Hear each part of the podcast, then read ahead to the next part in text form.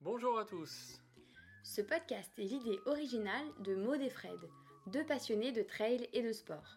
Ici, on parle de motivation, de conseils, de coups de pouce quand vous êtes au plus bas, De tout ce qui vous fera accomplir vos objectifs sportifs, peu importe l'ambition que vous avez.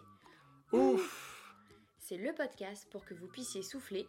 et vous réalisez pleinement dans le sport que vous aimez. C'est parti pour un podcast de Ouf. Ouf, c'est fou qu'on a retourné. Le fou, c'est l'original, celui qui s'écarte de la raison.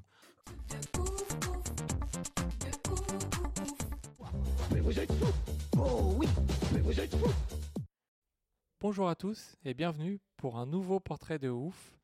Cette semaine, on a rencontré Julien Defourny, un aventurier qui a traversé les Amériques. Bonjour Fred, bonjour à tous. Oui, Julien a traversé les Amériques, alors pas euh, en courant, pas en voiture, mais à vélo. Il a parcouru 46 000 km pendant 4 ans, 4 longues années. Il va nous parler de son voyage, des gens qu'il a pu rencontrer sur son parcours. Bref, un voyage d'une vie. Bonne écoute à tous.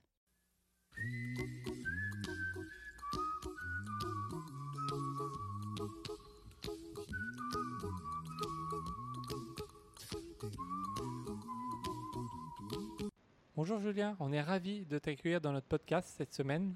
Bah, bonjour, c'est un plaisir pour moi aussi.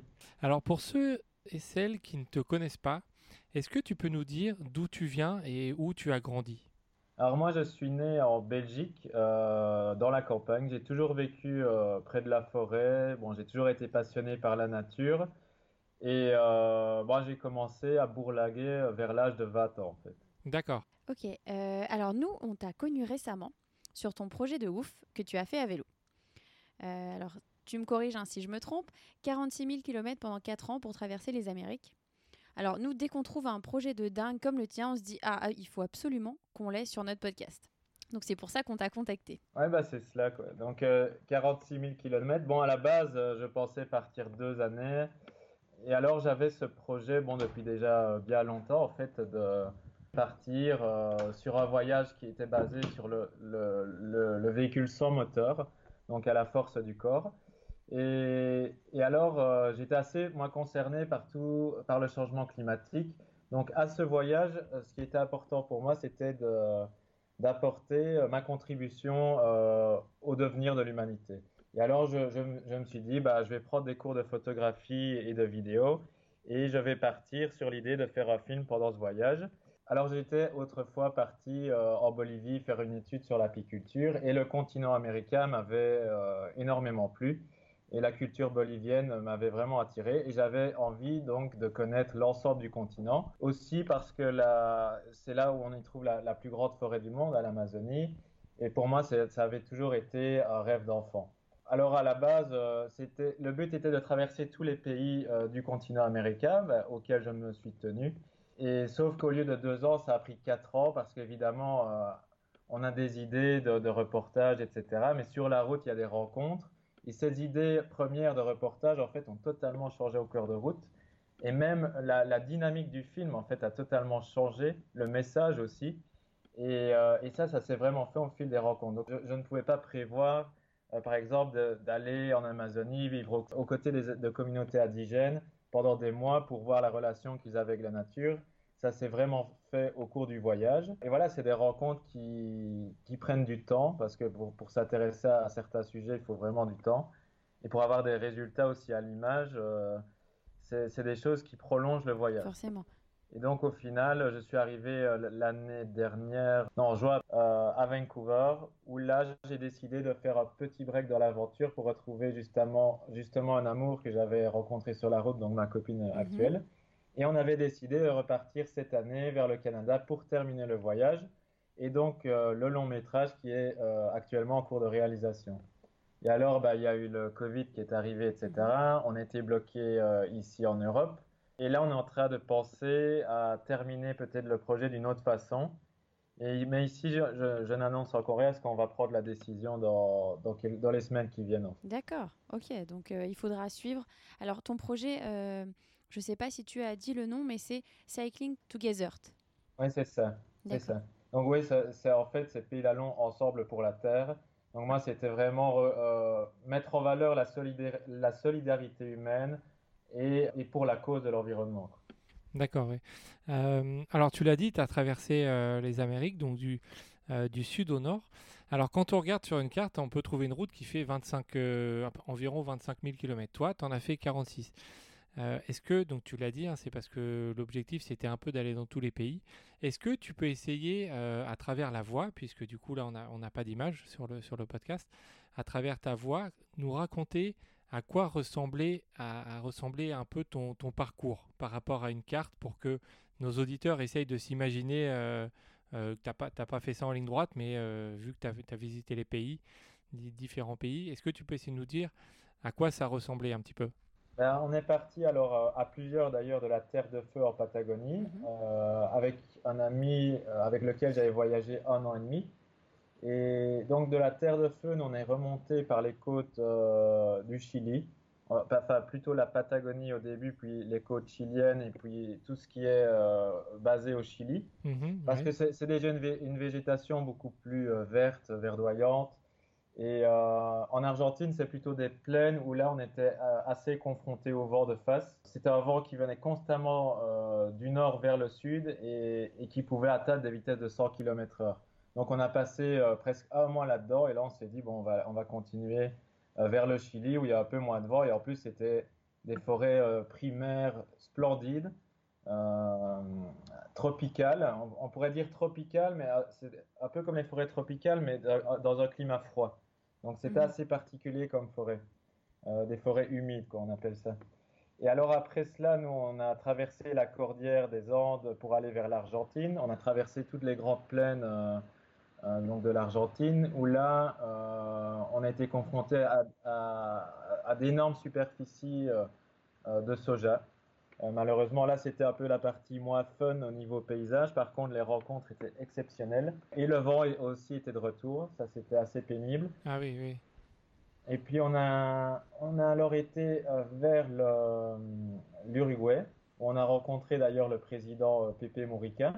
On a eu un ah super interview. Ouais, ouais, c'était à Montevideo.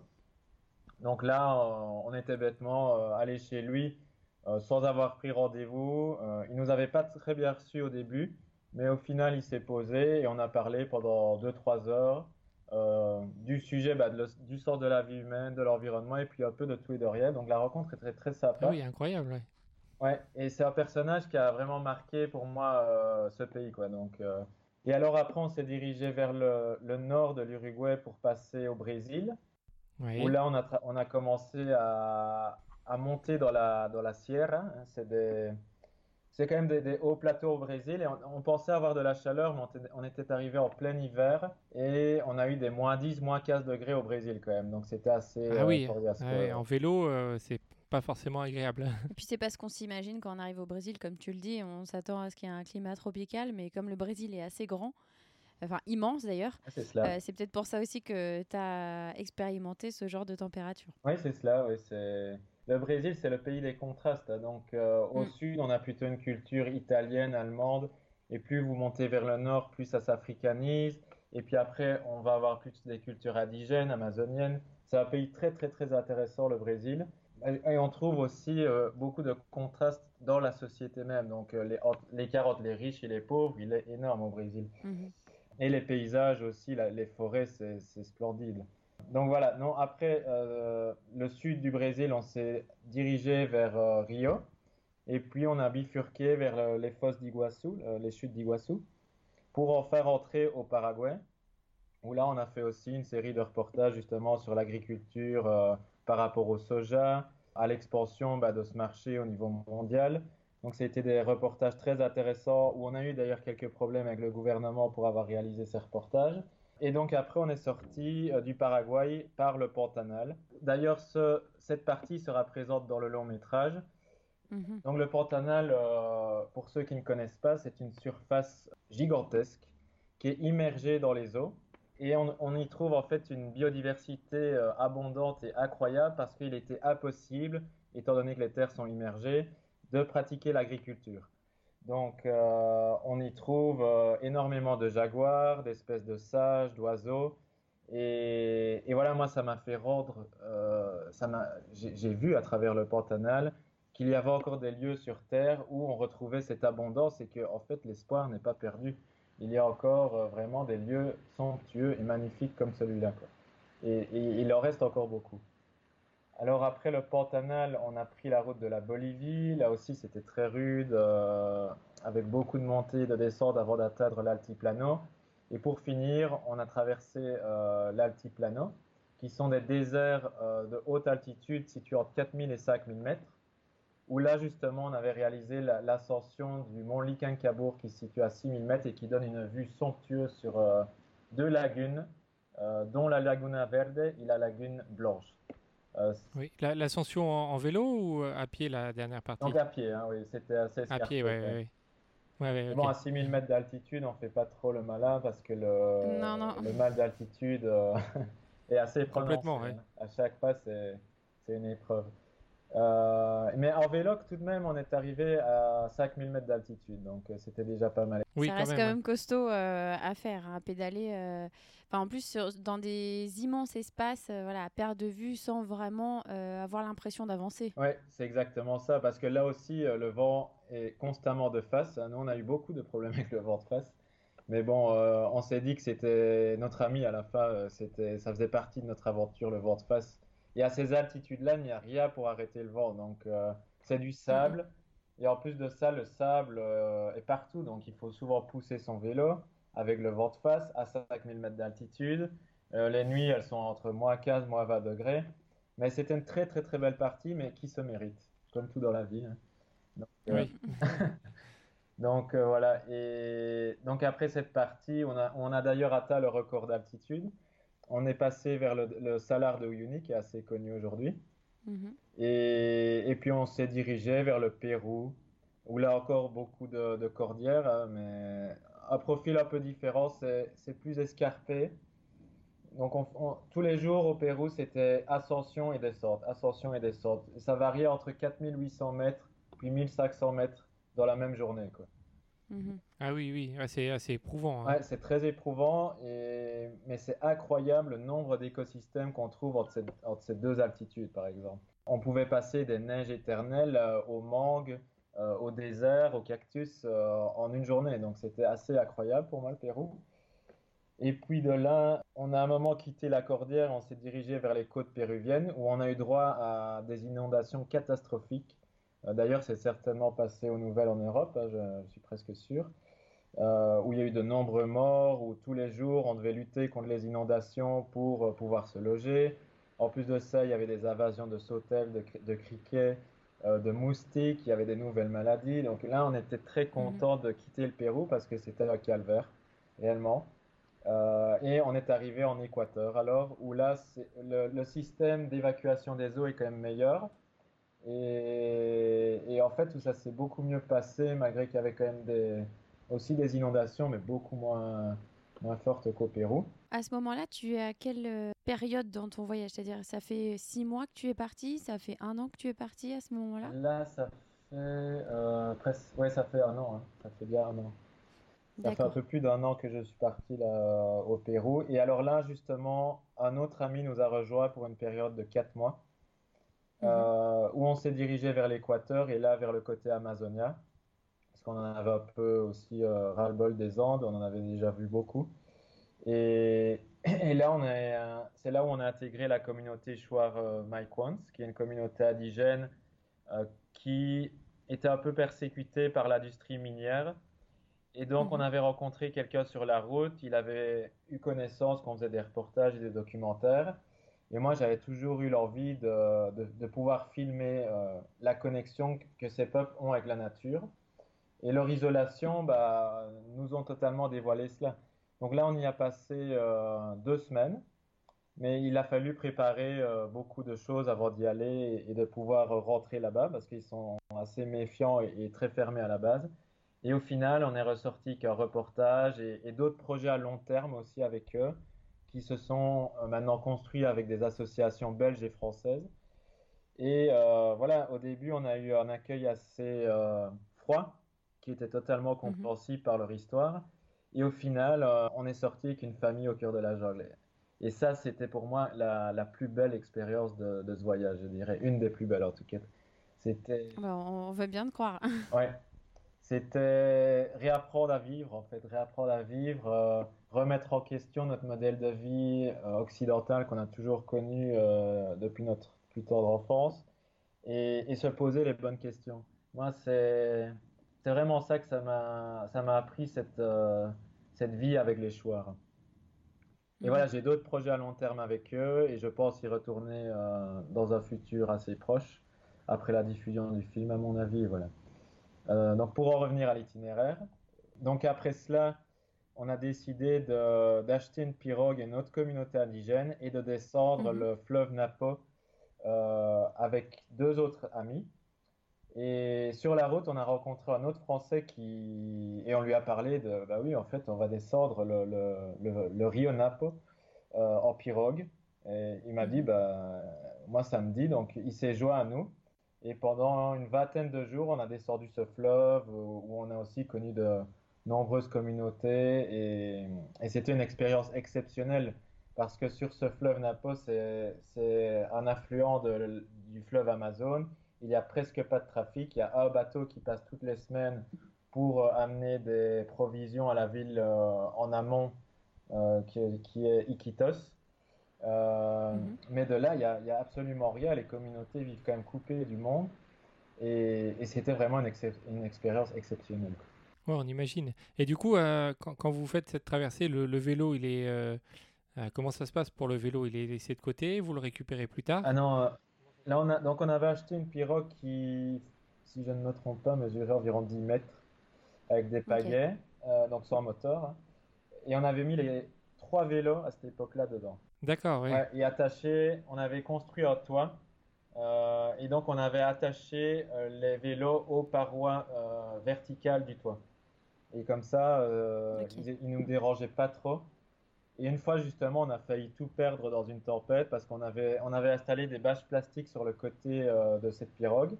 Et les vents, en fait, en Amazonie, quand le ciel est gris à l'horizon, il faut toujours se dire, bon, là, il faut ouvrir les bâches, mais des fois, ça va très, très vite. C'est deux secondes et c'est bon. Et là, le vent s'était pris dans les bâches et le bateau a failli se retourner. Puis, on a même eu une péripétie avec un de mes amis qui, qui a sauté à l'eau pour récupérer son chapeau, qui a failli mourir ce jour-là. Mais c'était c'était vraiment euh, mourir parce que c'est il s'est éloigné du bateau et les eaux se sont déchaînées avec le vent. Et nous on ne pouvait plus diriger le bateau à ce moment-là. Il a fallu redoubler d'efforts pour pouvoir aller dans sa direction. Et en voulant récupérer son chapeau il a été déshabillé par la rivière donc, donc euh, la rivière a tout emporté ah oui, ah oui donc on l'a récupéré vous l'avez récupéré comment? Ben, On est arrivé à sa hauteur et lui, euh, il racontera même mieux l'histoire que moi parce qu'il l'a vécu. Mais lui, il voyait déjà que c'était la fin. On l'a retiré sur le bateau et il y a eu un silence de mort pendant le reste de la journée. Et lui s'est endormi sur la proue euh, avant, euh, sans rien dire. Mais il m'a dit c'était moins une en fait parce que il pouvait mhm. plus tenir. Le, le fleuve était, avait tellement de force avec la tempête qu'il euh, ne pouvait plus tenir. Il était presque en tétanie musculaire. Donc, euh, bah, c'était une, euh, une, épreuve dure de, de, ce voyage. Ouais, des sacrés, voilà, sacrées expériences, sacrés souvenirs, mais on est content quand voilà, tout le monde s'en sort indemne. Ah, ça c'est clair, parce que là, franchement, c'était moi une. Mais l'aventure en pirogue nous a confrontés à beaucoup de choses comme ça, mais c'était très intéressant de point de vue humain et en expérience aussi. Hein. Et, donc, c'est après cette aventure qu'on a décidé de prendre des chemins différents. Moi, j'avais mhm. le rêve euh, de continuer ma traversée amazonienne qui allait prendre 6 à 7 000 km quand même à travers la jungle. Mhm. Euh, et mes amis étaient plus trop motivés. Donc, eux, ils ont pris la direction de la Colombie. Et là, je suis parti alors sur la transamazonienne euh, mhm. que j'ai traversée en, si je me rappelle, 42 jours. Il y avait 3800 km. Euh, mhm. un peu partagé entre jungle et, pâturage en fait, ou terre à soja quoi. Oui.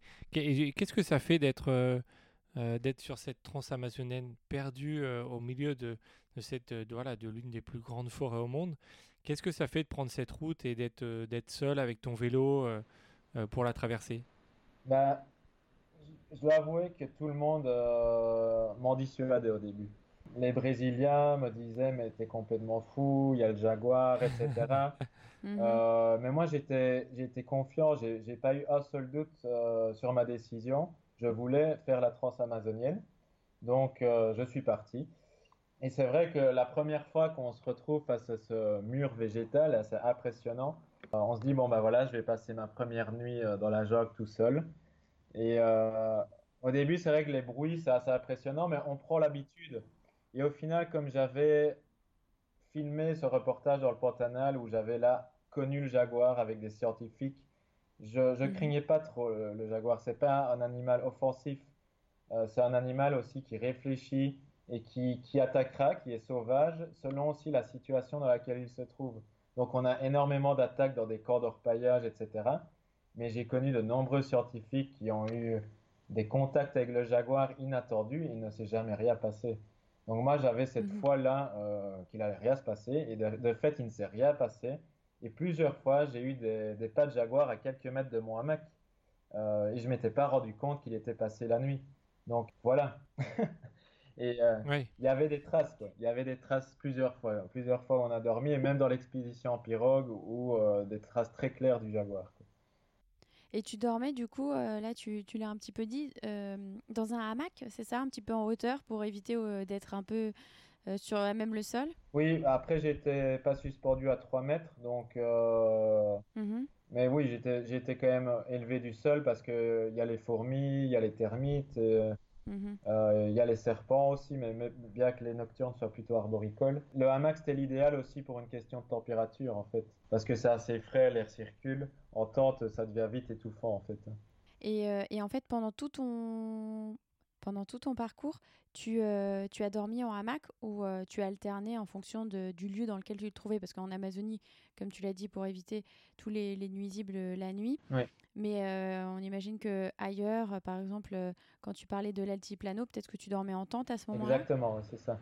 Donc le hamac, je l'ai acquis moi à partir de l'Amazonie et je l'ai gardé jusqu'au Mexique plus ou moins. Donc il, il a fait bon dans toutes ces contrées-là et donc je l'ai gardé euh, pour ça quoi. D'accord. Mais Altiplano, il n'y a, pas moyen d'attacher un hamac. Ouais, voilà, c'est pour ça que je demandais. Ouais. Donc euh, oui, il faut s'adapter par rapport au milieu où l'on est, je pense, ça c'est primordial. Et après la transamazonienne, euh, je suis arrivé à Belém, alors euh, sur l'océan Atlantique côté brésilien, Mhm. et j'ai remonté vers les- la Guyane française, euh, le Suriname et euh, Guyana, euh, où là aussi encore de très belles parties de jungle, de super rencontres. Et puis je suis passé de nouveau au Brésil pour enfin arriver au Venezuela, qui euh, à cette époque était en pleine guerre civile en fait. Donc le, pays était en crise et là je suis arrivé face à une frontière où, euh, des milliers de personnes fouillaient le, le Venezuela et moi j'y rentrais. Oui. Et là c'était encore plus de la dissuasion qu'au Brésil par rapport aux jaguars. C'était euh, des commentaires comme quoi j'allais me faire tuer, comme Mhm. quoi euh, j'allais tout me faire voler, euh, etc. Donc euh, j'ai beaucoup hésité et j'ai tellement hésité que j'avais acheté un billet d'avion pour contourner le Venezuela. Mais je me suis Ah oui. dit, ouais, je me suis dit quand même, bon, je vais aller dans la partie qui est sûre parce qu'il y avait la partie des- de la grande savane. Donc la grande savane, c'est c'est un plateau qui a au milieu de l'Amazonie, ou plutôt vers la Mhm. fin, je dirais, de l'Amazonie, qui est euh, une, c'est une énorme savane où on y trouve des tépuis ou des montagnes plates. Je pense qu'ils ils sont déjà apparus même dans de nombreux films, mais j'ai plus souvenir des titres.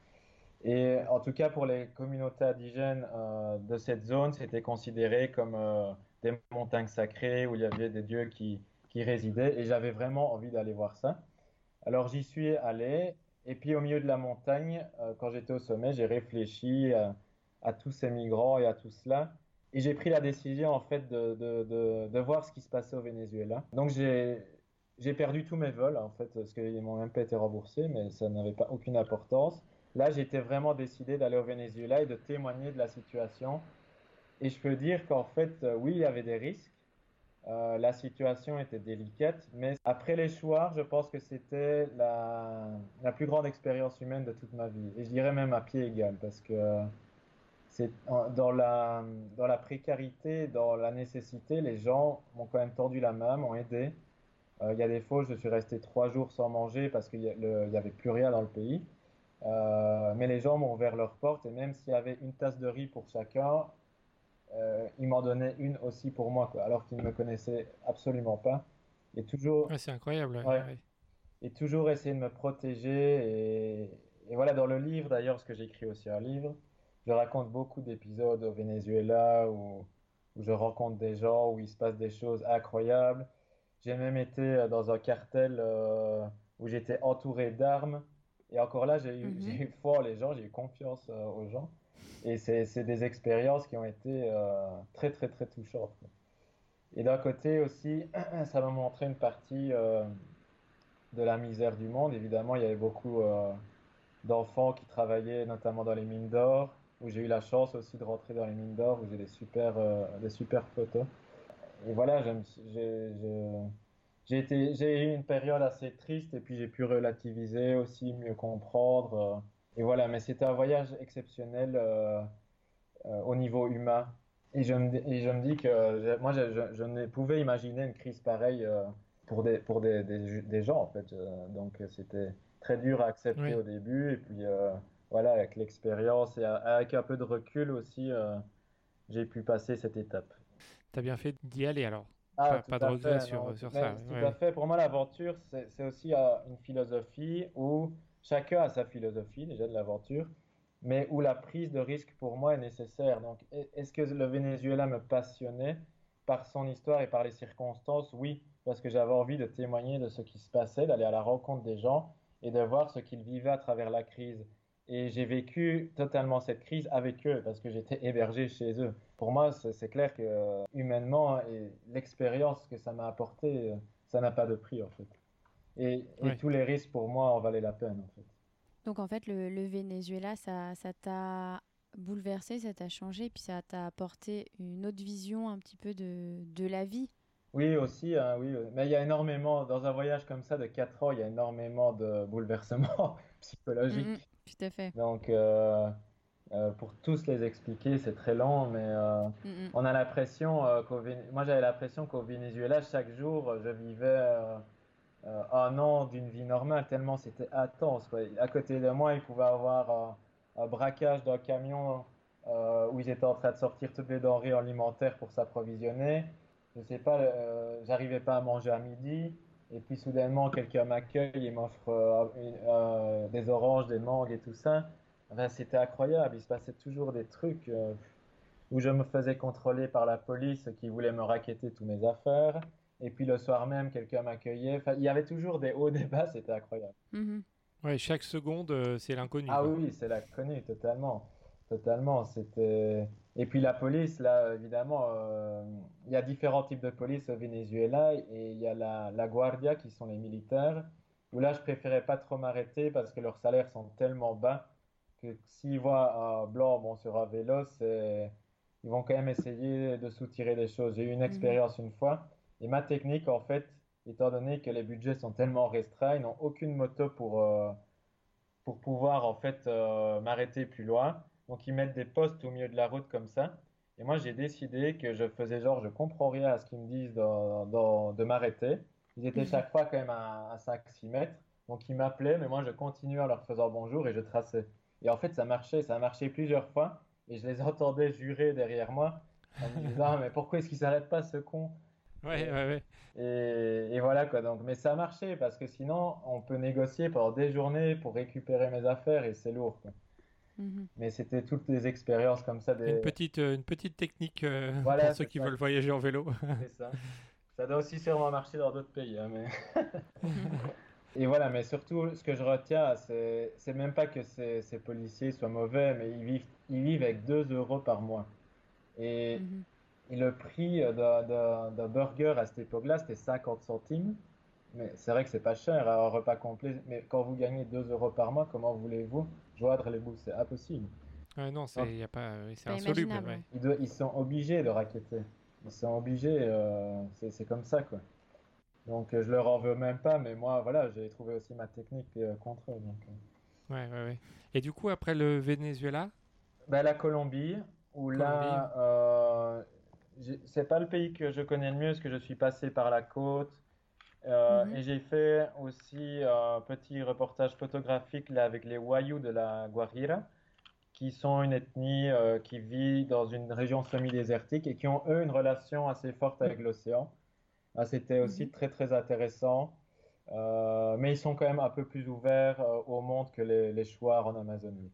Mais il restait des traditions complètement loufoques, où on voit que, en fait, toutes les colonisations qui ont pu avoir lieu chez les Wayuu ont été intégrés et à la fois ils gardent aussi leur culture indigène. Donc c'est très intéressant à voir. Ça consiste en, quoi? C'est-à-dire qu'ils ont un petit téléphone portable et en même temps ils gardent des costumes euh, traditionnels, j'imagine, pour... Euh, pas trop ça.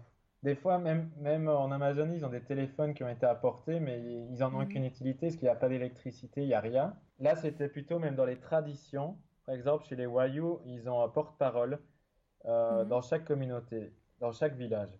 Et alors, euh, le porte-parole, s'il y a conflit entre deux communautés, va essayer de régler le conflit avec l'autre porte-parole de l'autre communauté. Et les deux sont habillés mhm. avec un costume, cravate, des mhm. lunettes de soleil et un chapeau. Et les autres sont... ah oui, et les autres sont habillés en habit traditionnel wayuu, quoi. Ok, d'accord. Donc on se demande, mais d'où ça vient? Oui. Et il y avait un film euh, d'un Colombien, je crois que c'est Pajaros de Verano, si je ne me trompe pas, mhm. qui, qui, explique très bien l'histoire des Wayuu et je pense que c'est un film à voir parce que c'est complètement incroyable, euh, leur histoire et, euh, et en fait l'adaptation des cultures parmi leurs cultures. Mhm. Et ça, on le voit beaucoup de fois, même en Amérique latine. Si on rentre dans les églises, on peut voir des fresques catholiques, mais avec des, des, objets de leur culture, par exemple le lama, le condor, euh, des dieux euh, indigènes. Donc on voit vraiment qu'il y a une mixicité entre les deux, et, et c'est incroyable. Oui, ensuite, après la Colombie, tu es allé, euh, on imagine, au Panama C'est ça. Donc là, j'ai rencontré, là j'étais avec mon cousin d'ailleurs, qui m'a rejoint pour quelques kilomètres. Et là, on a traversé avec un Allemand qui nous a amenés sur son voilier et qui mhm. nous a déposé de l'autre côté euh, au Panama, tout en traversant les San Blas, qui sont d'ailleurs, euh, mhm. qui est d'ailleurs un archipel magnifique où j'aimerais retourner en kayak parce que c'est un ensemble d'îles euh, mais paradisiaques où vivent d'ailleurs beaucoup de communautés indigènes aussi. et alors après, on est arrivé au Panama où là, bon, c'est peu passionnant les routes du Panama parce que il y a pratiquement que la panaméricaine. Donc c'est ça, la mhm. panaméricaine, c'est justement une route assez fréquentée des cyclistes, mais où moi, j'ai pas trop trouvé d'intérêt, étant donné que c'est une grande route avec des camions et des voitures partout. Et là, j'ai été dans l'obligation de faire euh, bah, quelques centaines de kilomètres sur cela, et ouais, c'est pas trop mon truc. C'est pas trop une aventure, en fait, comme tu rencontres pas de, de personnes de communauté, euh, toi, tu n'as pas trouvé ça euh, forcément euh, intéressant. En tout cas, tu n'as pas appris quelque chose. Enfin, j'ai l'impression que c'est ça. Oui, c'est cela. C'est beaucoup de bitume, des camions, des voitures, et voilà quoi. Après, on peut encore, on peut quand même rencontrer des gens. Ça, ça mm-hmm. rien, mais je veux dire, on, ne va pas vraiment apprendre des communautés rurales, mm-hmm. comment tourne le pays euh, en, allant là, en, allant rouler là-dessus. Quoi. Et après, j'ai pris le nord du, du, Panama, justement, où là, j'ai rejoint l'archipel euh, de Bocas del Toro. Et là où j'ai pagayé avec mon cousin pendant deux semaines autour de l'archipel, où une entreprise nous avait d'ailleurs financé les kayaks, euh, etc., pour cette expédition. Et c'était, c'était superbe aussi. J'y allais pour documenter un peu, euh, un peu plus l'océan, la vie des océans, etc. Et l'expérience kayak par rapport au vélo, c'est comment? Parce que après avoir fait, euh, traverser toute euh, l'Amérique du Sud, partir sur un kayak, ça doit bien changer quand même. En termes d'effort, en termes de déplacement, ça doit, ça doit être totalement différent, non? Oui, c'est plus lent déjà, c'est beaucoup plus lent. il faut connaître la mer et les courants aussi. Mhm. après, j'adore le kayak parce que pour moi, c'est le moyen d'atteindre les endroits les plus sauvages de la planète. Parce que c'est pas une voie qui a été tracée par l'homme, c'est une voie que la Terre a tracée elle-même. Hein, donc, euh, mhm. il suffit de naviguer dessus. Et puis oui, c'est beaucoup plus sauvage pour moi que, que de, des routes en vélo, etc. Et j'aime cette sensation sur l'eau aussi parce que c'est instable. Donc, euh, il faut Mhm. toujours bien être attentif à ce que la nature nous dit. En vélo, on peut très bien continuer quand il pleut, quand il y a des orages, quand il y a... On peut toujours continuer en vélo si on est déterminé. Mais sur la mer, c'est différent. Il faut vraiment être beaucoup plus attentif à la nature. Et ça, je l'ai appris, moi, en m'entraînant justement au Canada, qui devait être la suite de cette aventure. On était censé partir sur 2000 km en kayak de mer pour rejoindre l'Alaska, où là, justement, euh, des courants se forment et à certains moments de la journée, par rapport à la position de la Lune, du Soleil, et il y a des tables où il faut vraiment calculer son passage au risque d'être emporté et de chavirer en pleine mer. Mhm. Donc pour moi, c'est vraiment une compréhension de, de beaucoup de choses, le kayak. Euh, et au niveau des efforts, par contre, le corps s'adapte. Euh, si on est résistant en vélo, pour moi, on est résistant en kayak, en alpinisme. Le corps est formé Mhm. au sport et c'est surtout le mental hein, qui suit. D'accord. Et donc après ce, ce séjour en kayak, vous avez continué à vélo? Oui, donc, donc on s'est séparés au Costa Rica avec mon cousin qui lui a entamé après tout autre voyage à moto. Moi j'ai continué euh, vers le Honduras, El Salvador, euh, le Guatemala et puis Belize, le Mexique. Un petit point. Après, c'est pas des routes passionnantes pour moi l'Amérique centrale. Les rencontres sont chouettes, mais euh, voilà, c'est beaucoup de routes asphaltées quand même. Et au niveau de aventure, vélo, grands espaces, c'est pas trop ça. Euh, par contre, l'expérience humaine est très, euh, était très belle aussi, surtout au Nicaragua. Et la partie qui m'a plus plu en Amérique centrale, c'était entre Mexique et le Guatemala, où on trouve euh, la jungle, où les civilisations mayas s'étaient développées il y a, a longtemps. Mhm. Et où là, on peut trouver encore des ruines qui sont ensevelies sous une végétation luxuriante et où il y a encore énormément aussi d'animaux au milieu de cette jungle. Et pour moi, c'était un endroit fantastique. En plus, c'était des chemins tout, tout petits, des chemins de brebis, comme on appelle ici dans les Pyrénées. Et, et non, j'ai j'ai vraiment adoré cette partie. Et puis, après le Mexique, bon là, je suis resté six mois. Et c'était un pays fantastique, euh, les gens super sympas, euh, avec des écosystèmes très variés. Au Mexique, on peut passer des Caraïbes à la montagne, à la jungle luxuriante, au désert. Et même les déserts ne se ressemblent pas. Et, et c'est là que moi, j'ai rencontré justement euh, ma copine, Marianne. Je faisais une diffusion euh, en place, en place centre-ville. On s'est connus là-bas et elle a décidé d'acheter un vélo pour tenter l'expérience. Et puis sur la route, on est tombé amoureux. C'est une euh, belle preuve Ah, d'amour, ça. Ah ouais. C'est génial. Mais là, on n'était pas du tout encore euh, amoureux. Donc, euh, c'était vraiment plus pour tester l'expérience. Et c'est en cours de route que ça nous est arrivé. Et donc, après, bah, elle a dû rentrer en France. Moi, j'ai continué euh, à traverser le Mexique, la Basse-Californie, qui est d'ailleurs euh, superbe, la Basse-Californie. Euh, c'est, essentiellement des déserts avec des cactus qui mesurent euh, 8, 8 mètres, 10 mètres parfois, les, les Mhm. cardons. Ah oui. C'est somptueux, franchement. Euh, D'ailleurs, ça avait été classé euh, par le National Geographic dans les, endroits les plus sauvages au monde. Et franchement, c'est spectaculaire. Par contre, il faut un vélo bien équipé. Moi, j'étais avec un vélo sans fourche, assez rustique.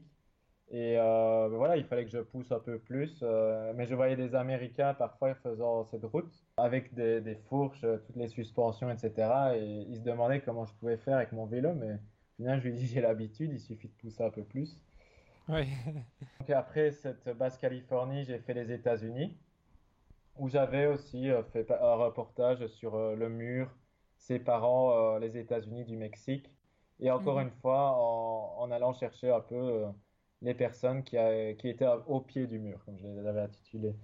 Et, et voilà, j'ai travaillé dans une association qui hébergeait les migrants, qui les aidait à faire tout, toutes les formalités pour essayer de rentrer aux États-Unis. Et là, moi, j'ai fait un recueil d'histoires. Et aussi, c'était une expérience humaine magnifique euh, qui m'a apporté beaucoup euh, sur le plan humain et social. Et après, donc, cette mission euh, que je m'étais donnée pendant deux, trois semaines, je suis passé aux États-Unis où là, c'est le- aussi le plus grand contraste dans ma vie. On passe de la précarité des camps de réfugiés à la luxuriance de San Diego. Euh, Ouais. Ouais. Le, le contraste, euh, ouais. prend une petite claque là, ouais. Ah oui, oui, parce que euh, voilà, au début, j'ai, j'ai même euh, pleuré de voir euh, euh, des, des choses comme ça. Et ça, ça ne me frustrait pas, mais c'était choquant de voir la différence. Les États-Unis, il y en a beaucoup qui disaient oui, mais Trump, etc. Et au final, j'ai été très très surpris. Et je, je le savais que ça allait être comme ça. J'ai rencontré que des gens fantastiques qui m'ont accueilli aussi bien que l'Amérique latine. Évidemment, c'est pas la même culture, donc c'est quand même différent. Euh, mais j'ai vraiment eu une super expérience et la nature aussi aux États-Unis est époustouflante. J'ai traversé euh, par, par, le centre, plutôt le centre-ouest, euh, -hmm. donc toute la région des canyons, euh, le Canyons Land que je recommande beaucoup, hein, qui est un peu le paysage des Far West à toucher, où j'ai pédalé d'ailleurs plusieurs jours sans voir personne. Génial, ouais. Et puis euh, là, après, j'ai continué vers le nord, vers le Yellowstone. J'ai beaucoup moins aimé, j'ai trouvé ça très, très touristique et trop contrôlé. Donc, on n'a plus trop la liberté d'aller où on veut. Et j'ai même essayé un peu de, bon, de, de, contourner la chose, mais je me suis directement fait arrêter. Donc, ouais. Euh, ouais, le Yellowstone, moi, ça m'a pas convaincu. Après, peut-être qu'en allant en été, euh, si les chemins sont ouverts et qu'on est dans, on est dans la règle. Euh, je pense qu'il y a peut-être moyen que ce soit beau parc, mais comme ça, moi, ça m'a moyennement plu. Et alors après, euh, j'ai été au Canada, où j'ai longé euh, la frontière des États-Unis pour arriver enfin à Vancouver. Où là, bah, je, la situation que j'ai dite au début, donc moi, je me préparais à Vancouver pour faire ces 2000 km de kayak de mer. Et alors, j'ai rencontré le club, un des clubs kayak à Vancouver qui m'ont formé, d'ailleurs gratuitement. Encore une fois, on voit la, la bonté humaine. Oui. Donc, ils m'ont entraîné, etc. Et moi, j'avais décidé de rentrer en Europe pour euh, voir ma famille parce que ça faisait déjà 4 ans. Euh, oui, revoir euh, la fille, enfin, revoir Marianne, dont j'étais tombé amoureux et dont je voulais savoir s'il y avait un futur. Et, mm -hmm. et du coup, bah, en rentrant, après ces deux mois d'entraînement là-bas, on voulait repartir ensemble pour faire cette expédition. Et donc, on avait déjà tout préparé. Les deux kayaks sont toujours à Vancouver. Euh, et puis voilà, les, les, événements du Covid nous ont entraînés. On n'avait pas le choix de rester en Europe. Oui, ce n'est que partie remise. Oui, donc bah, normalement, l'unique détail qu'il y a ici, c'est que le film est presque terminé ici et que moi j'ai vraiment l'envie de, de, faire ce film et de le diffuser en 2021. Mm -hmm. Donc on est en train de réfléchir peut-être à une autre fin pour ce film et de repartir au Canada euh, pour un autre film. Euh, donc voilà. Euh, on okay. va un peu voir. Mais en tout cas, les, les, deux fins, que ce soit même en Europe ou au Canada, auront tout à fait un sens dans le film que je suis en train de concevoir.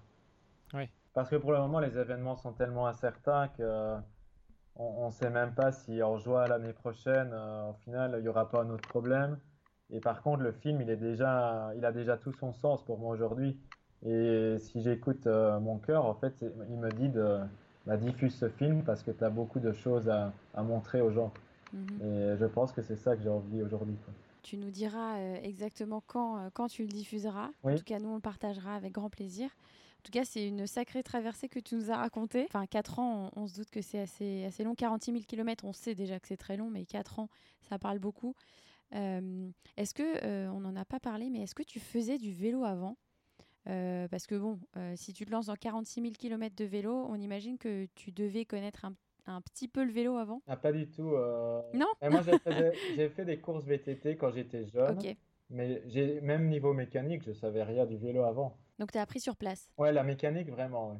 La mécanique, c'est au fur et à mesure de voir comment y réparer mon vélo que j'ai commencé à, à, comprendre et à le faire moi-même. Parce que je me disais, mais mm -hmm. en fait, c'est pas si compliqué que ça. C'est très intuitif.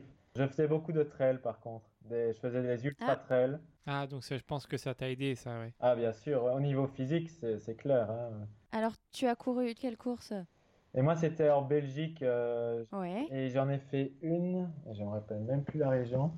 C'était dans le nord de la France. Mais donc, c'était quoi comme, comme distance que tu avais déjà euh, ah, Moi, j'ai fait moins de 100. C'était, euh, mm -hmm. J'ai fait une à 80 km et une à 90. C'était le maximum. D'accord, bah, ça reste quand même. ça reste quand même pas mal oui. comme, ouais. comme distance. Enfin, dire, peu importe la distance qu'on fait, mais ouais, voilà, ça, ça, commence, ça commence à faire. Donc, le, la longueur de l'effort, tu la connaissais, mais c'est vrai que c'est comme tu le disais, le vélo, tu n'avais pas forcément d'expérience, notamment en mécanique. Et tu as appris voilà, sur, sur le tas. Et euh, bah, c'est pas mal au final, parce que Ouais, je pense qu'aujourd'hui, euh, tu pourrais même monter ton, ton propre euh, shop de vélo.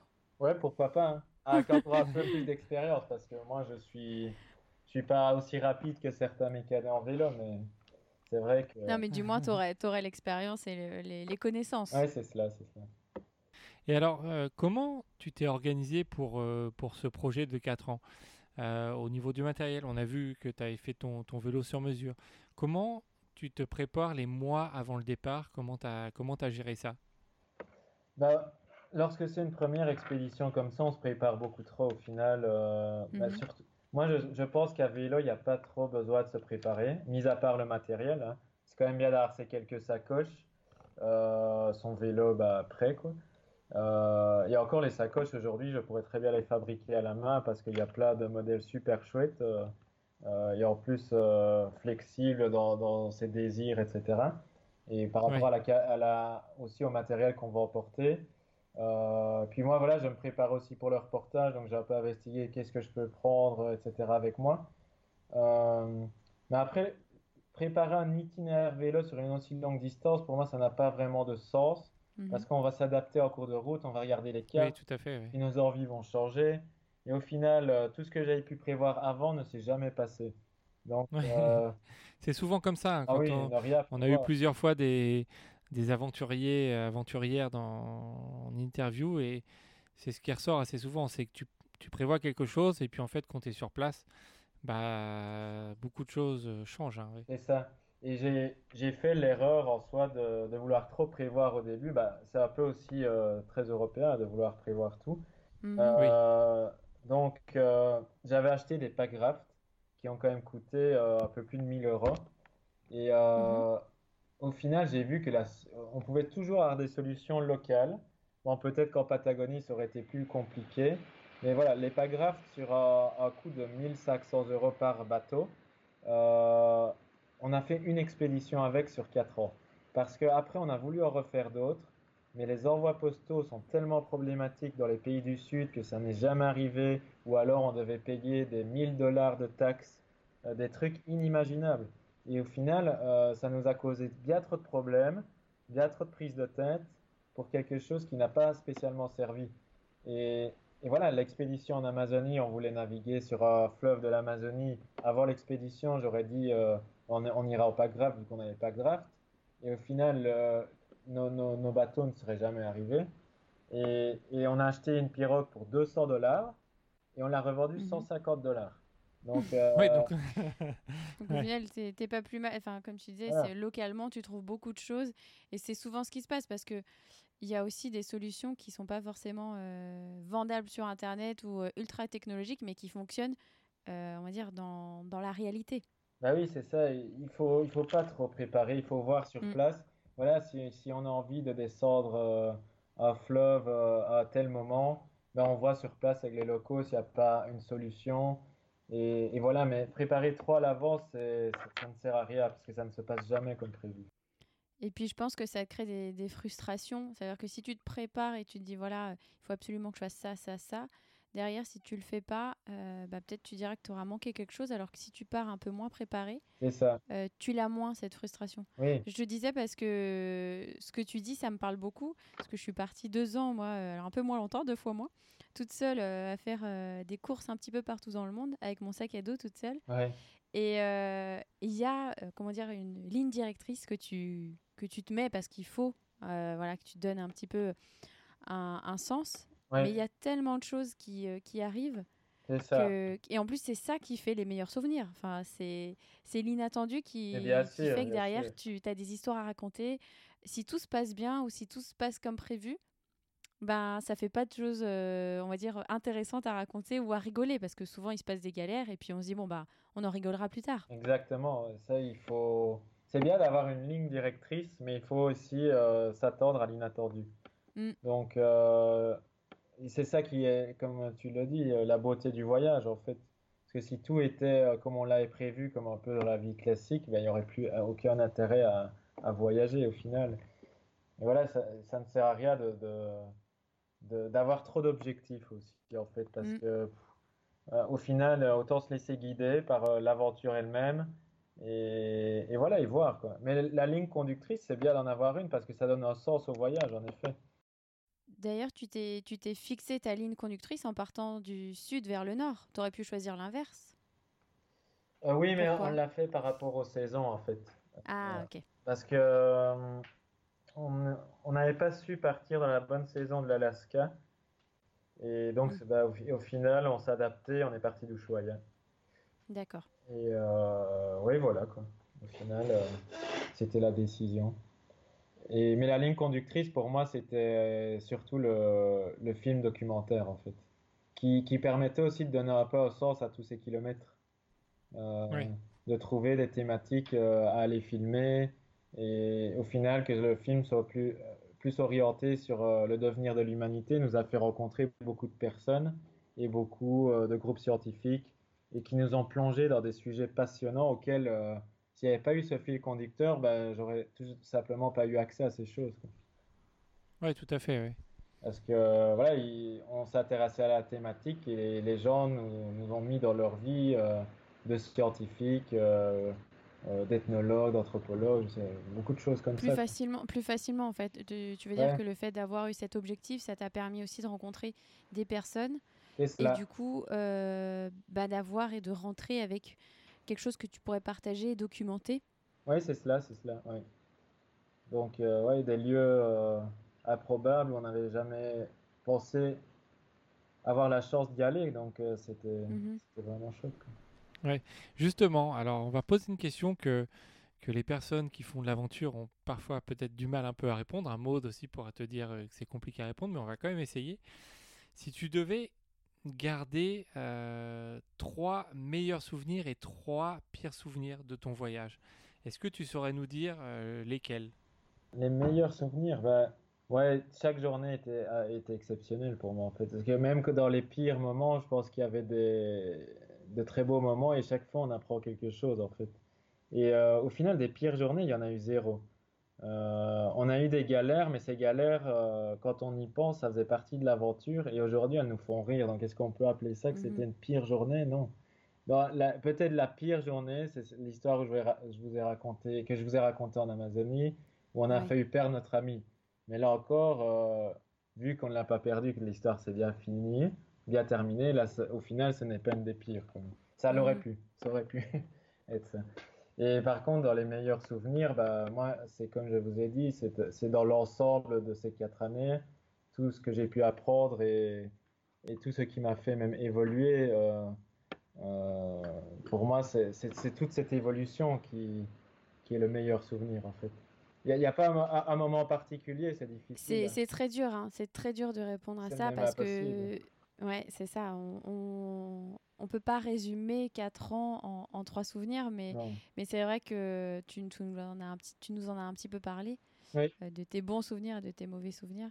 Mais c'est vrai que on, aime bien poser cette question parce que ça permet aussi de réfléchir à quels ont été les moments qui nous ont marqués. C'est sur, ça devrait être ça aussi les moments marquants Ouais. de ces quatre ans. Bah, moi, je, je l'ai dit, il y a les Chouars, ça c'en est un, le Venezuela et le Mexique. Donc, euh, pour euh, plusieurs raisons. D'accord. Euh, T'as mis 4 ans pour traverser les Amériques. Du coup, le, le projet, après, donc tu nous as un peu parlé, mais on se dit que tu pourrais faire la même chose pour l'Afrique. Mais bon, là, tu mettrais peut-être 5 ans. Ah, c'est possible, hein, c'est possible. Ouais. Euh, là, il, il faut voir, mais c'est vrai qu'il y a beaucoup de choses qui m'attirent encore, euh, etc. Mhm. Mais euh, mon premier objectif, c'est de, maintenant, c'est de diffuser le film et de témoigner de cette Oui. expérience. Et je pense que ça va parler à beaucoup de monde. Parce que ça ne parlera pas évidemment que de l'aventure. J'ai essayé de mettre en avant plutôt euh, le sens de la vie humaine sur Terre. Et, je pense que les réponses qui vont être euh, divulguées dans ce film vont toucher pas mal de monde. Et, euh, et c'est surtout ça que j'ai envie de témoigner, pas spécialement d'avoir fait 46 000 km sur les Amériques. Parce que voilà, ça c'est plutôt personnel, quoi. Je veux dire, c'est plutôt, voilà, moi je voulais faire ça, mais les gens pourront pas sentir, euh, voilà, c'est super cool, tu as fait 46 000 km. par contre, le message, je pense que oui. Oui, tout à fait. D'ailleurs, le... est-ce que tu as une idée du format du film? Est-ce que ce sera un film, euh, peut-être une série euh, avec plusieurs épisodes, un film format 52 minutes? Est-ce que tu as un nom? Est-ce que, est que tu as, ah oui, tu sais à quoi ça va ressembler? Le nom, ça s'appelle Sur les voies des Amériques. Les voies, c'est V-O-I-X. Donc. Comme la voix humaine. Voix... Le format, ce sera du 1 heure, un long, un long métrage, en tout cas d'une heure 20, une heure 30. D'accord. Ce qu'on a calculé. Mais moi, j'ai pas trop filmé pour que ce soit une série. Ça aurait, ça aurait pu être des petits reportages de 20 minutes. Mais j'ai vraiment envie de faire un long métrage. Mais euh, sinon, je pourrais faire des micro-reportages, évidemment, de, de, chaque endroit, etc. Mais là, ça va condenser de tout et qui a euh, aussi une ligne conductrice et qui a du sens. Oui, on imagine, ouais. ouais. D'ailleurs, tu dois avoir, euh, ça a dû être compliqué de trier parmi, parmi toutes les, les, les, roches de vidéos que tu dois avoir. Ça doit être, ça doit être un casse-tête aussi, ça. Bien, ça là encore parce que j'avais beaucoup réfléchi sur mon vélo. Mais c'est vrai qu'au mhm. retour, j'ai eu plein de révélations qui m'ont dit ah non, ce serait plutôt comme ça. Donc moi, ça m'a pas paru si euh, compliqué que cela. Parce qu'en fait, tout ce que je filme, euh, c'est comme si je l'avais en mémoire. Euh, le disque dur, c'est mon cerveau. J'ai tout filmé moi-même. Donc je, sais plus ou moins ce que j'ai. Et quel message j'ai voulu donner après. Après, il a quand même fallu réécouter tous les interviews et ça, ça a pris un mhm. mois hein, quand même. donc c'était très long. Et puis, il fallait, j'écrivais aussi tous les interviews euh, pour euh, vraiment voir chaque phrase qu'il disait et tiens, à quel moment est-ce que je vais mettre ça. Et puis, je me suis beaucoup fait aider aussi de la maison de production qui, qui m'assiste, hein, qui s'appelle euh, Amerigo Park en Belgique. Mhm. qui lui, bah, justement, je pense que quand on fait un film, c'est important d'avoir un œil extérieur qui n'a rien à voir avec ce qu'on a vécu. Parce que nous, on a, on a toujours tendance à vouloir, évidemment, montrer ce qui nous a touchés, et pour quelqu'un qui n'a pas vécu l'expérience, il va dire ah ben non ça euh, moi je mettrai pas parce que voilà. Et il a raison au final. C'est toujours bien d'avoir un œil extérieur qui n'a rien à voir avec l'aventure pour pouvoir avoir un jugement plus plus concret quoi. D'accord. Et le livre, il portera le même nom que le film? Exactement, oui. D'accord. Et ça, ce sera un livre photographique avec du texte euh, que je suis toujours en train de, de composer. Euh, mhm. Ce sera un peu différent du film, évidemment, parce que je pourrais raconter plus des histoires dans le détail. Euh, et voilà. D'accord. Et euh, on imagine que quand tu es rentré voilà, en 2019, ça a dû être pas évident de dire voilà, je descends mon vélo et j'arrête j'arrête d'avancer, de, de bouger à vélo. Comment tu l'as vécu un petit peu ce retour? Ouais, le, retour, c'est évidemment très difficile. C'est la partie la plus compliquée de l'aventure, je dirais. Mm-hmm. Donc, euh, même si on a des journées très compliquées en aventure, la, la, la, plus, la partie la plus difficile, c'est le retour, parce qu'on a mm-hmm. plein de réalités qui reviennent euh, en fait à nos yeux.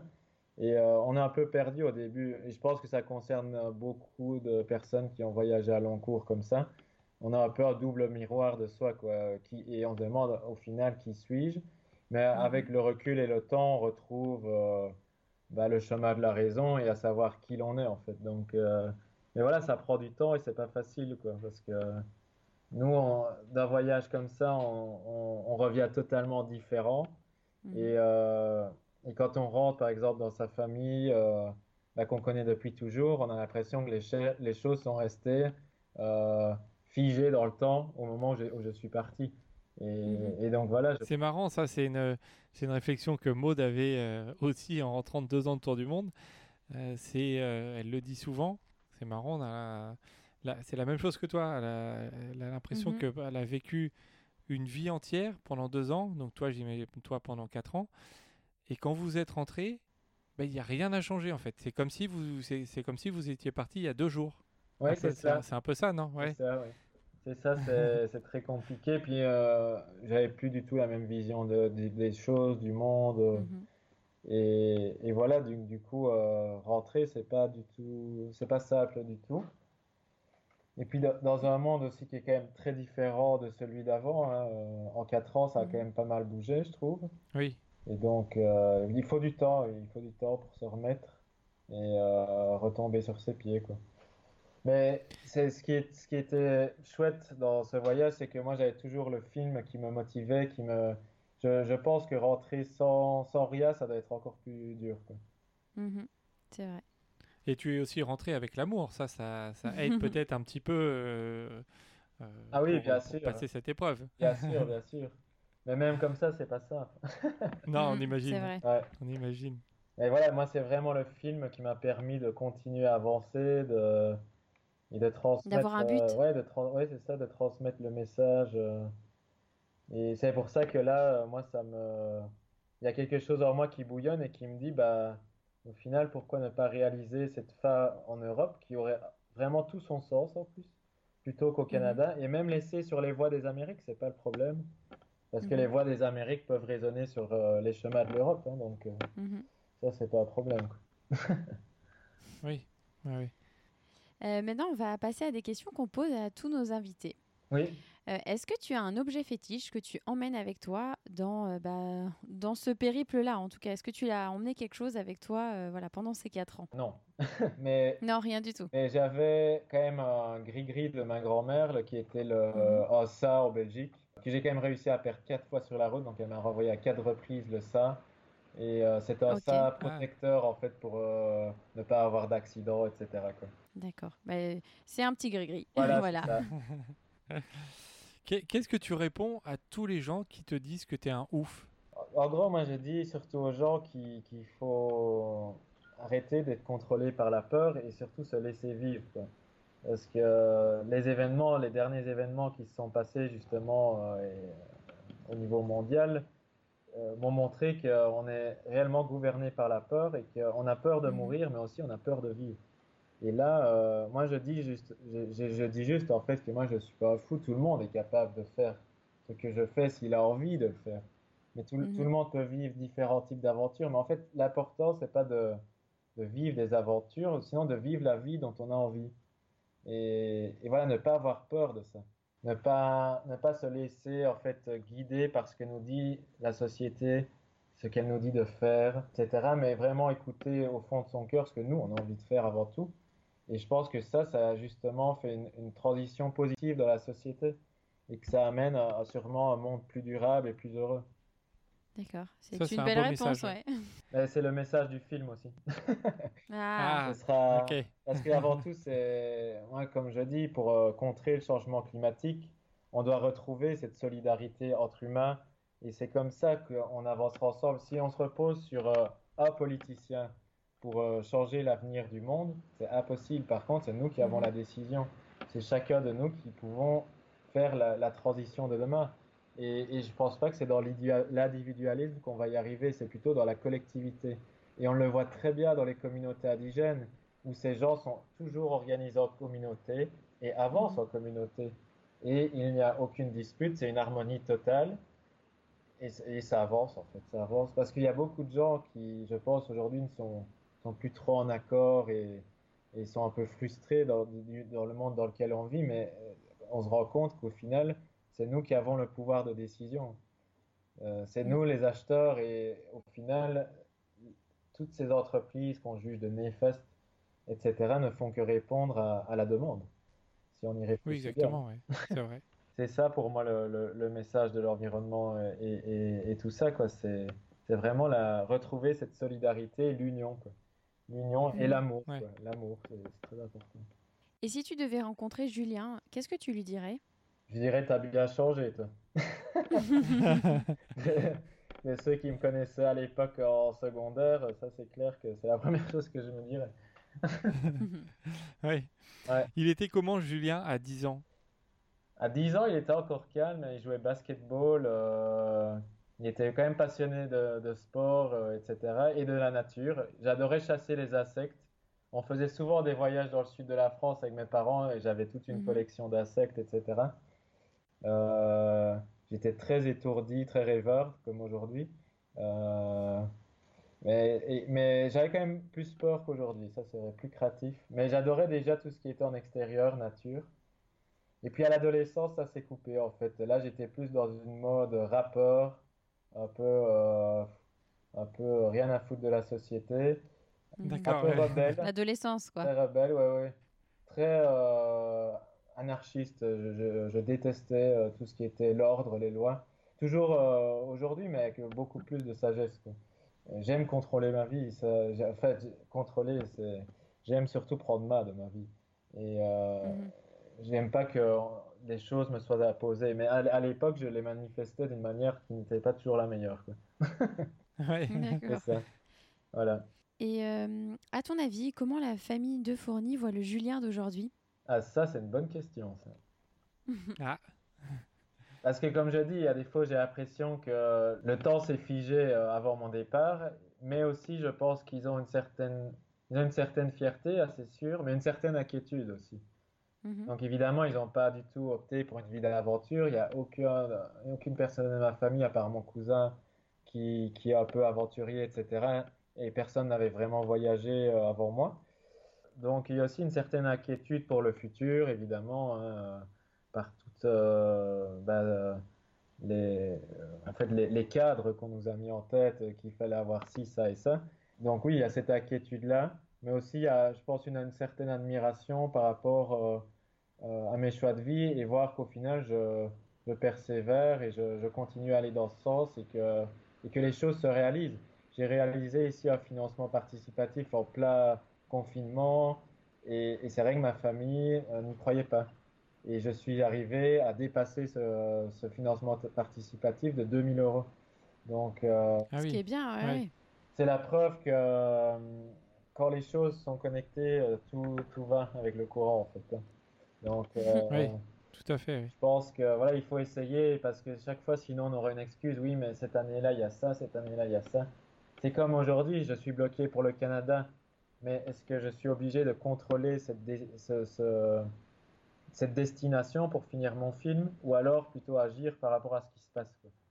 Mhm. Eh ben, je préfère agir plutôt que de miroiter Que d'attendre. Ouais. Ouais. Ah oui.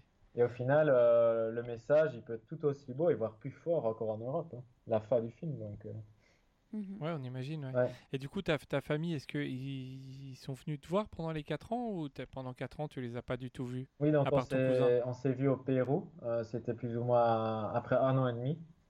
Euh, D'accord. euh, et on a passé deux semaines ensemble. Et puis après cela, euh, on s'est plus vu euh, jusqu'à ce que je rentre en Europe. D'accord. Ok. Alors, on a une euh, avant-dernière question. Oui. Quelle est la question que tu attends depuis longtemps mais qu'on ne t'a jamais posée? Euh, combien de pneus as-tu crevé euh? Non, ça, Ah. ça, c'est la question que tout le monde me pose, mais euh, qu'on ne m'a jamais demandé, ou qui est très rarement demandé au final.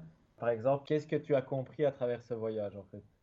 Euh, Oui. euh, voilà. Alors, dis-nous. Bah, c'est les réponses que je vous ai données à- juste Ouais. avant. en fait. Euh, Mais oui. Moi aussi, j'étais climato-sceptique. euh, aujourd'hui, plus du tout. Euh, je me disais, oui, mais c'est la faute de, de ci, de ça. Et puis, euh, au final, j'ai réalisé que. Et c'est, pas du tout une phrase hippie de dire que c'est l'amour qui peut nous sauver. C'est loin de là. Euh, d'ailleurs, il y a de grands même philosophes après que découvert, dont j'ai découvert les livres qui en parlent. hein, que c'est vraiment cet, effet de collectivité et d'amour entre les, hommes, je pense, qui peuvent, qui peut nous tirer d'affaire. Et ne pas se reposer sur bah, un président ou un homme d'État pour euh, euh, faire les choses à notre place, en fait. Et d'ailleurs, j'avais Mhm. rencontré au tout début du voyage, et j'avais pas encore compris ce qu'il avait vraiment voulu dire. C'est à partir du moment où j'ai commencé à revisionner ces vidéos.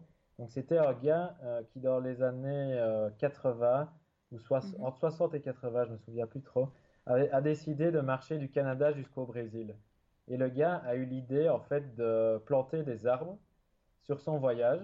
Il a tellement inspiré les gens que les politiques ont même payé pour que euh, il, plante des arbres sur son voyage. Il faisait des fois des journées de 100 km et puis il plantait des milliers d'arbres avec euh, toute la commune, euh, le Premier ministre, etc. Et, et voilà, c'est la preuve que ce, ce gars, par sa volonté, a même réussi à inspirer les pouvoirs publics. Et c'est ça notre devoir impressionnant, ouais. en Ouais, tant que citoyen, c'est que ce genre de personnage eh ben, as- aspire les autres à rentrer dans un mouvement et à suivre ce mouvement qui est positif en fait.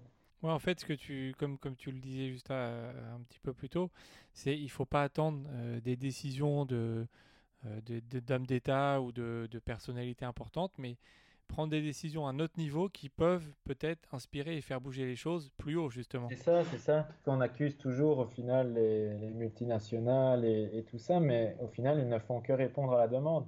Et c'est dernièrement, il y a eu les événements des feux Amazonia. Bon, il y avait, je voyais des hashtags euh, Pray for Amazonia.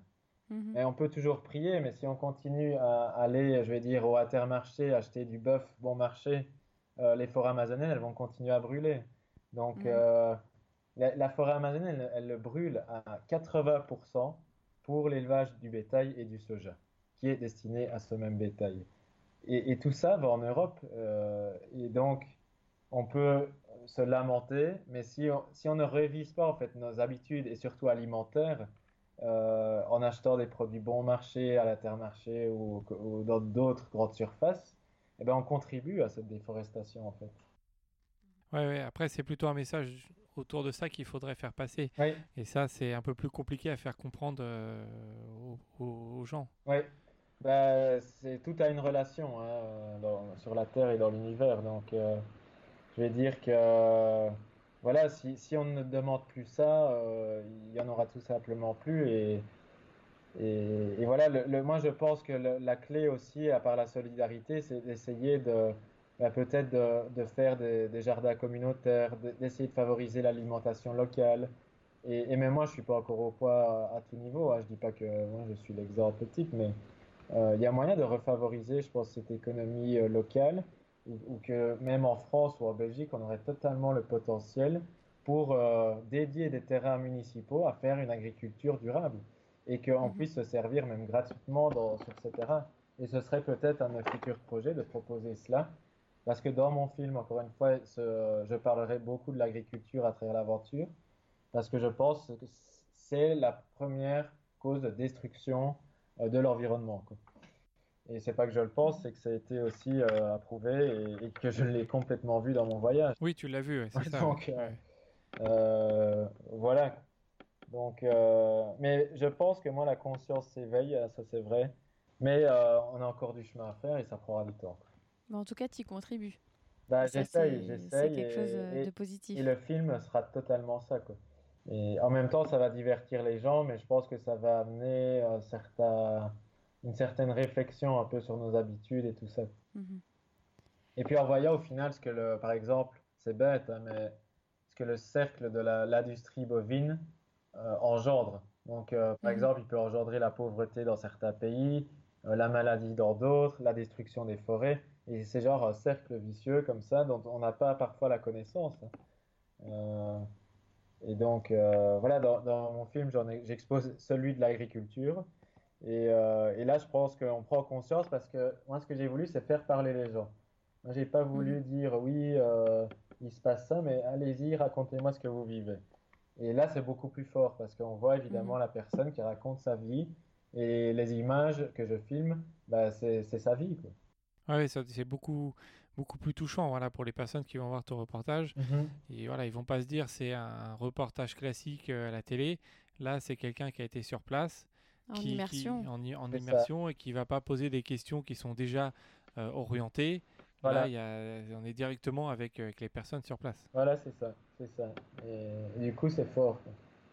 Est-ce que tu as un dernier mot pour tous ceux qui nous écoutent, pour nos auditeurs? On te laisse euh, directement leur parler pendant une minute si tu le souhaites. Ben, moi, tout ce que je peux dire euh, aux auditeurs, c'est de, de, voir l'avenir positivement et de croire en, chacun de nous, parce qu'on peut faire la différence.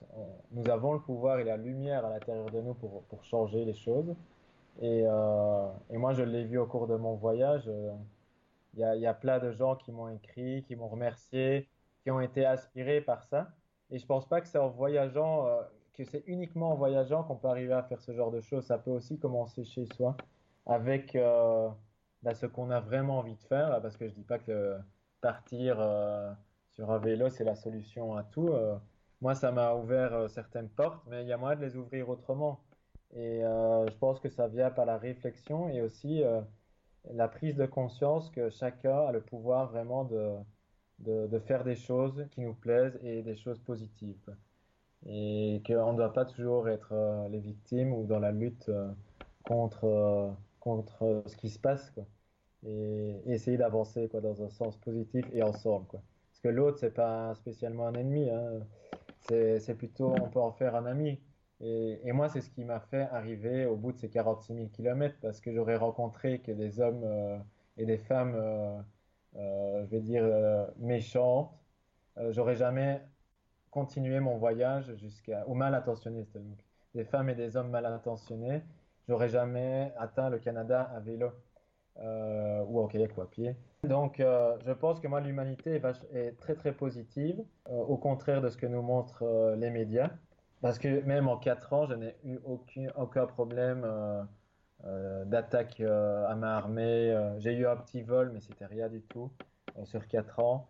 Moi, je pense que l'humanité est, d'une bonté incroyable et que c'est juste parfois le modèle qui nous empêche peut-être d'avancer ensemble, mais on peut y arriver parce que nous sommes le modèle aussi. Très beau message pour, euh, pour terminer.